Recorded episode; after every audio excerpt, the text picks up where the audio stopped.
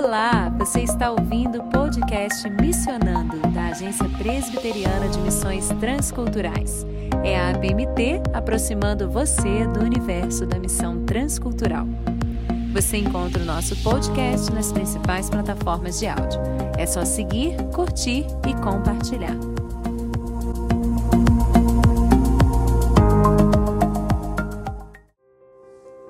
Olá, querido ouvinte do podcast Missionando, eu sou Tabata Mori aqui agora com você para um episódio muito especial. Hoje vamos falar da vida de um homem que inspirou e inspira muito a minha vida pessoalmente. Este homem, um pastor de igreja local que influenciou toda a sociedade, um sacerdote que aconselhou a rainha, um anglicano que dialogou com teólogos de todas as vertentes, um inglês que ensinou o mundo, um líder que seguiu Jesus. Ele é John Stott e o Vidas que Inspiram de hoje aproveita para homenageá-lo no centenário do seu nascimento. Curtiu? Então fica comigo e seja inspirado.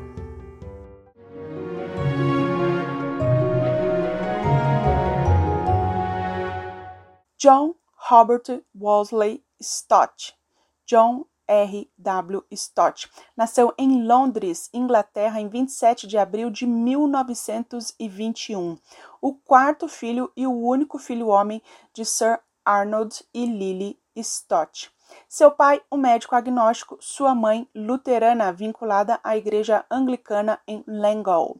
Ela batizou o filho ao nascer na igreja paroquial de Marylebone. Stott fez a sua confirmação, que é a sua profissão de fé, aos 15 anos também na igreja anglicana, mas como ele mesmo relata, sendo um típico adolescente, tinha consciência de duas coisas. Se Deus existisse, ele estava longe de Deus. E segundo, ele havia sido derrotado, pois conhecia bem o tipo de pessoa que queria ser, mas entre o ideal e a realidade havia um grande abismo.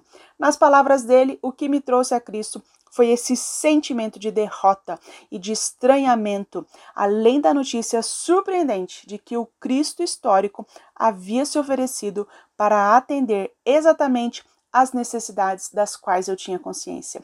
Ele se converteu dois anos depois da sua profissão de fé, em 13 de fevereiro de 1938, por influência de John Bridger, um colega da escola, e do evangelista da União das Escrituras, para a evangelização em escolas públicas, A.J. Nash, mais conhecido como Bash. Bash expôs a Bíblia para um grupo de estudantes da Rugby School com base na pergunta de Pilatos: O que devo fazer com Jesus, chamado Cristo? Bom, depois de uma boa conversa com Nash e em casa uma oração ao lado da cama, nada surpreendente aconteceu. Mais tarde, ele pôde perceber, relendo seu diário, que crescia nele um entendimento sobre salvação e sobre o senhorio de Cristo. Depois da sua educação no colégio interno Rugby School, seguiu para o Trinity College, Universidade de Cambridge, onde se formou em francês e teologia. Depois continuou sua formação em estudos pastorais na Escola de Teologia Ridley Hall, também em Cambridge, onde se formou em 1945. Após sua ordenação, tornou-se curador, que é um tipo de pastor auxiliar da igreja de All Souls em Langham Place, Londres. Posteriormente, com apenas 29 anos, ele recebe a nomeação da Coroa da Inglaterra para tornar-se reitor, isto é, o pastor presidente da All Souls. Seu primeiro sermão como titular da igreja foi proferido em 18 de junho de 1950, quando ele olhou para cinco ênfases da igreja primitiva: juntos no estudo, juntos na comunhão, juntos na adoração, juntos em oração e juntos na evangelização. De fato, seu biógrafo, o Timothy Dudley Smith, vai dizer que o modelo de John Stott é esse mesmo, esse é o modelo dele para a igreja contemporânea, baseado na oração, pregação expositiva, evangelização regular, acompanhamento dos membros e treinamento de líderes. Stott abriu mão de avançar aí na hierarquia da igreja, sendo depois bispo e outras coisas, e permaneceu na All Souls durante todo o seu ministério, sendo 25 anos como pastor titular e depois, em 1975, como pastor emérito, posição que ocupou até a sua morte. John Stott morreu no St. Barnabas College, um asilo para pastores anglicanos jubilados em Lincolnfield, perto de Londres, em 27 de julho de 2011, aos 90 anos. Pouquíssimo depois de escrever o seu último capítulo do seu último livro, O Discípulo Radical, publicado em 2010, que você com certeza precisa ler.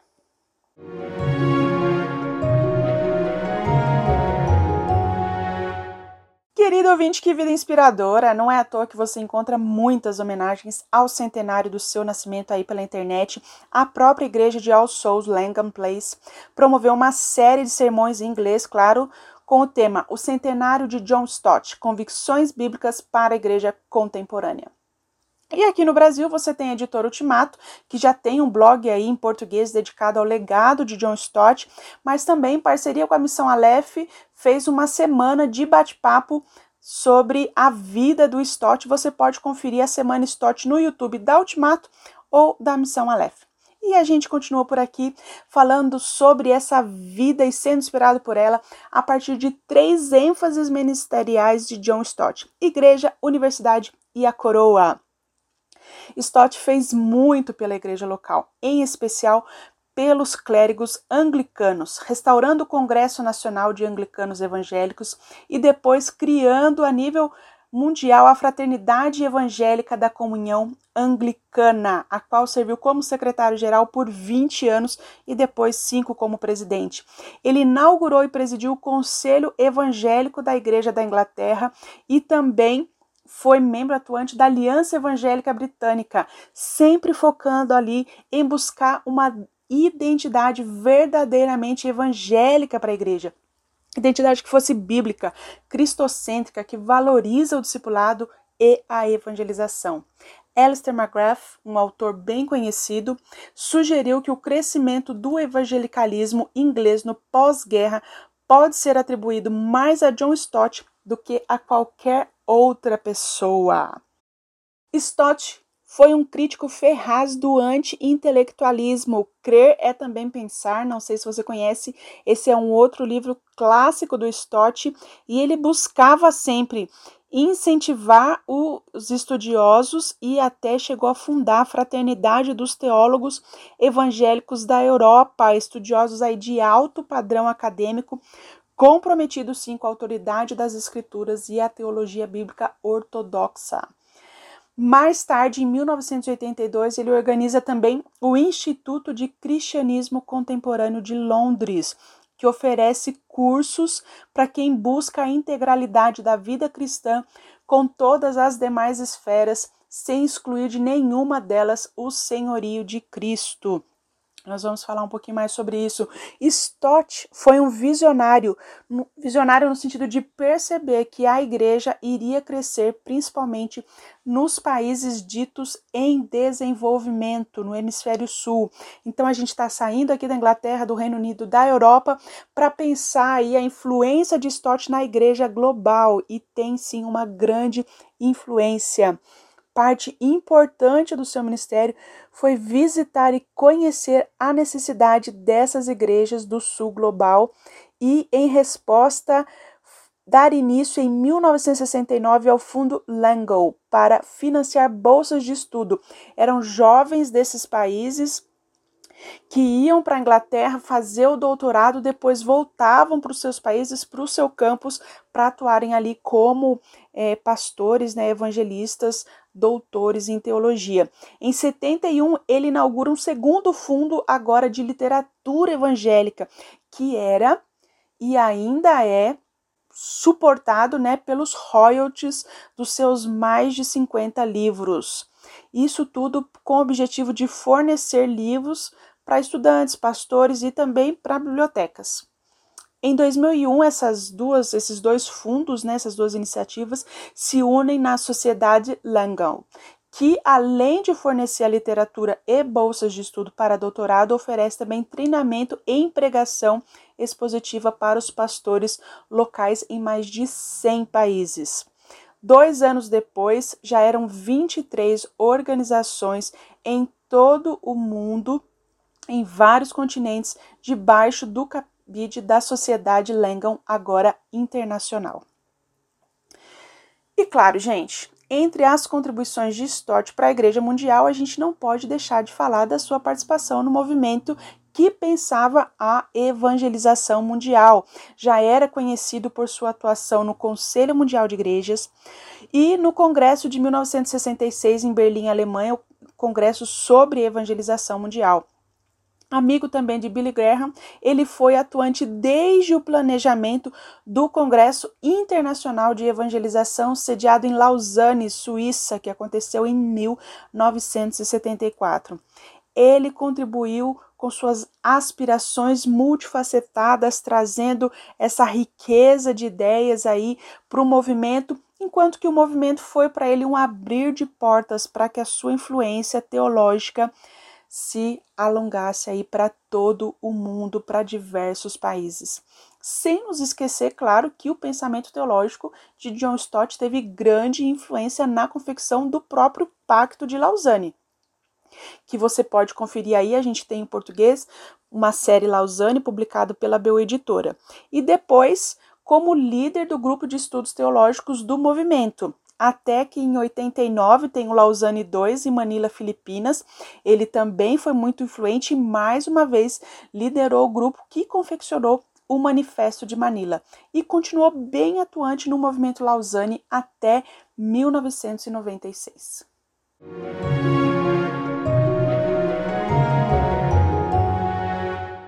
Querido ouvinte, é muita energia para se envolver com tanta coisa diferente. E esse foi só uma parte a igreja, ainda temos universidade e coroa. Sim, Stott esteve muito envolvido com missões universitárias nacionais e internacionais. Entre os anos de 52 e 77, ele liderou cerca de 50 missões universitárias em todos os continentes. Ele presidiu por quase 20 anos a União das Escrituras Britânicas, aquela missão do evangelista Nash, que foi usado por Deus para sua conversão, uma missão para evangelização de crianças e jovens em escolas e também que oferecia treinamento para esse grupo etário. Ele passou quase aí o mesmo tempo, também 20 anos, é, como presidente da Sociedade Cristã de Universidades e Faculdades, um movimento liderado por estudantes que atuam nos campos universitários.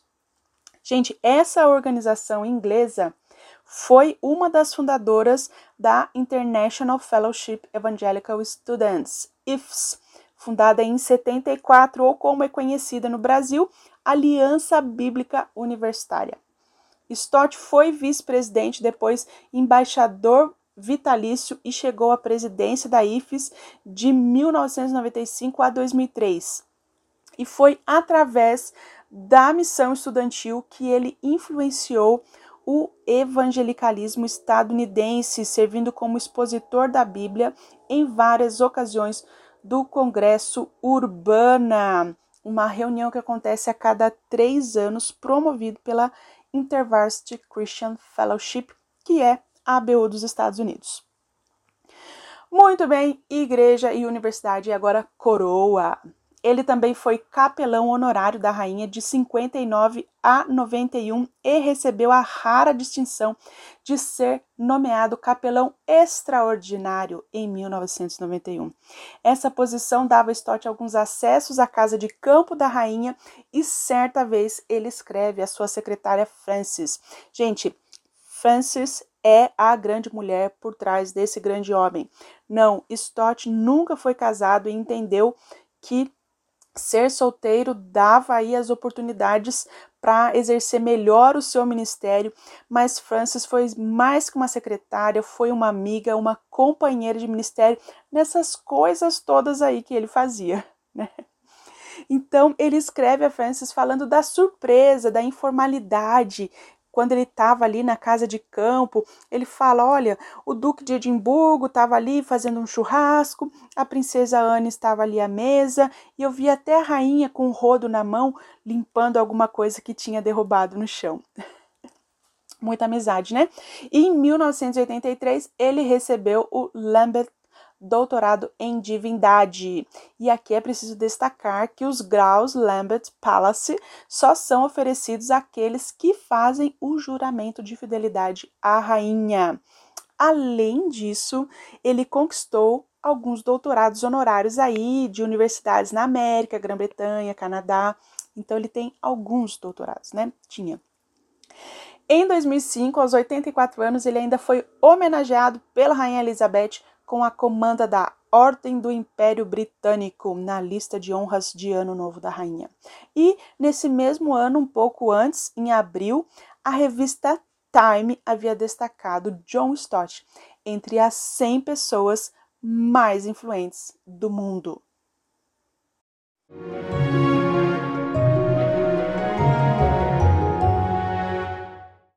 Aí, querido ouvinte, vai se deixar ser influenciado por este homem que esteve na lista dos 100 mais influentes do mundo? Então, esse é John Stott no Vidas que Inspiram de hoje. Ele não foi um missionário transcultural assim de carteirinha, mas ele apoiou e fortaleceu a missão em mais de 100 países através da Sociedade Lango International.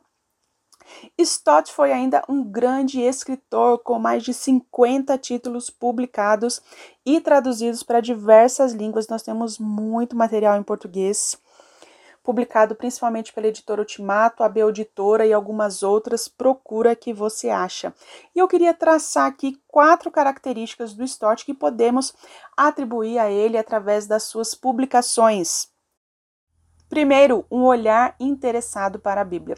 Nas palavras de Billy Graham, não conheço ninguém que tenha sido mais feliz em apresentar a visão bíblica para tantas pessoas do que John Stott. E nós temos várias obras para ilustrar isso. Seu livro mais conhecido, O Cristianismo Básico, de 1958, traduzido para mais de 60 línguas, é uma obra clássica nesse assunto. Você vai ter também Para Entender a Bíblia, de 72, A Cruz de Cristo, de 86 e claro, e essa informação aí perpassa todas as suas obras. René Padilha, um teólogo latino-americano que tinha muito contato com ele, chegou a visitar ele é, na Inglaterra, né, relata o seguinte: suas exposições e seu testemunho vivido ilustravam bem a afirmação que faria posteriormente em seu comentário sobre as cartas aos Tessalonicenses. Cada ministério autêntico começa com a convicção de termos sido chamados para usar a palavra de Deus como seus guardiões e seus mensageiros. Nossa tarefa é guardá-la, estudá-la, expô-la, aplicá-la e obedecê-la. Esse é John Stott, gente. Dois, um olhar sincero para o mundo. E aqui eu destaco uma obra de 1982, Os Cristãos e os Desafios Contemporâneos. Leitura essencial para compreender tanto razões quanto possibilidades de envolvimento dos cristãos com as questões que tomam conta da sociedade e, claro, que estão dentro da igreja. Questões nucleares, pluralismo, direitos humanos, industrialização, sexualidade e olha só, esse livro foi publicado para coincidir com a inauguração do Instituto de Cristianismo Contemporâneo de Londres, e o livro se tornou um manual para pastores e membros pensantes da igreja. Dez anos depois, a gente vai ter um outro grande livro, Ouço Espírito, Ouço Mundo, Como Ser um Cristão Contemporâneo, que contribui com essa ideia de apresentar um evangelho relevante para os nossos dias. Terceiro, um coração comprometido com o próximo. Vários de seus escritos deixam claro o convite do Evangelho para o serviço e amor ao próximo e o envolvimento com as dores do mundo, como a gente lê em A Missão Cristã no Mundo Moderno de 1975. Os cristãos deveriam sentir compaixão e uma dor aguda na consciência quando os seres humanos são, de alguma forma, oprimidos ou negligenciados, seja pela privação de liberdade civil, respeito racial, educação, saúde e emprego ou de alimentação, vestuário e teto adequados. Qualquer coisa que solapa a dignidade humana deve ser uma ofensa para nós. E para você que ainda não conhece nada do Stott, nós temos um podcast aqui, os Cinco Palavrinhas Só, que fala sobre esse livro, A Missão Cristã no Mundo Moderno. Então, olha aqui na nossa playlist e já aproveita aí uma resenha em áudio de, do seu primeiro livro do Stott. Mas eu quero ressaltar que teologia não era o único interesse do Stott. Ele gostava de observar pássaros desde criança. Registra-se que ele viu quase 2.700 espécies das 9.000 espécies de pássaros e publicou um livro, Pássaros, Nossos Mestres, em 2001, que foi ilustrado com suas próprias fotografias. Inclusive foi aí um grande apoiador da organização A Rocha Cristãos pela Conservação, que nasceu em Portugal, mas tem aqui no Brasil também foi fundado em 83 e fora isso também a gente vai ver o seu envolvimento com outras duas organizações de compaixão e desenvolvimento. A Tear Fund do Reino Unido, que também tem aqui no Brasil, ele foi presidente da Tear Fund de 83 a 97 e a Harmonia Reino Unido, da qual ele foi patrono. E o quarto ponto, mãos empenhadas com a missão. Ouvintes, todo o seu empenho é, em falar, em escrever, em pregar, a gente vai ver as suas mãos comprometidas com a missão, seja missão urbana, missão estudantil, missão local, transcultural. Então, eu cito aqui o clássico, não fique surpreso, Crer é também pensar, de 1972. Diz o seguinte: é nossa responsabilidade compartilhar Jesus na plenitude de sua pessoa divina humana e de sua obra de salvação, para que essa pregação sobre Cristo possa gerar fé no ouvinte. E o tipo de evangelismo que estou defendendo, que proclama Cristo em sua plenitude, é relevante para todos os tipos de pessoas, crianças e adultos, cultos e incultos, aborígenes australianos e intelectuais ocidentais pois a apresentação desse evangélico não é acadêmica, é racional. Então, queridos ouvintes, quatro características aí da vida e obra literária de Stott: o olhar interessado para a Bíblia, um sincero olhar para o mundo, um coração comprometido com o próximo e mãos empenhadas com a missão.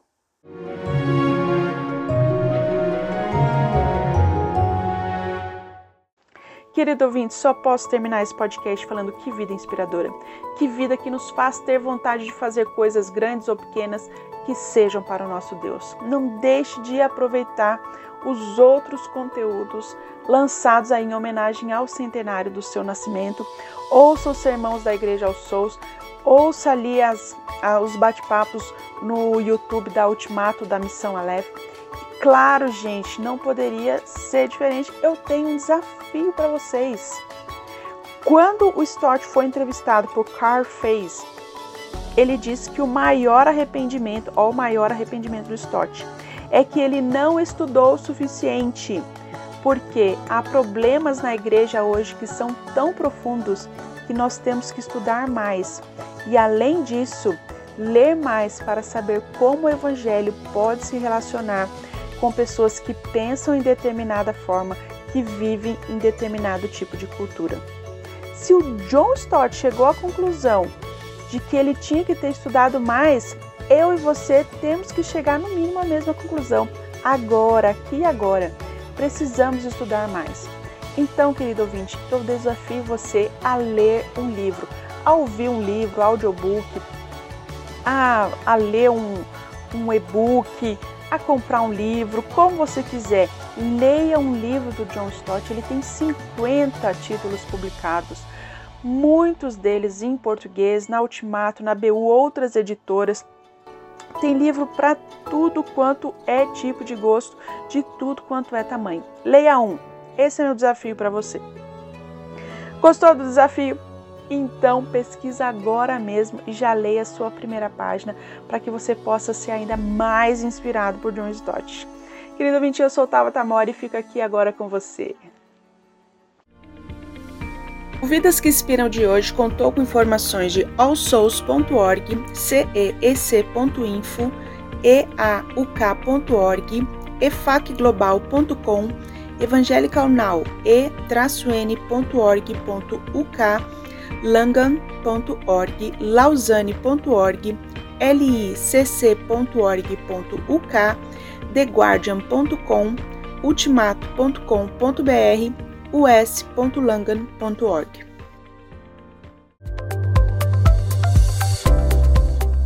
E este foi o podcast Missionando, uma produção da equipe de comunicação da APMT, sob coordenação de Isabela Silveira, produção e locução de Fernanda Muniz, Raquel Henrique e Tava Tamori, edição de áudio de Ronaldo André e técnico Kleber Macedo.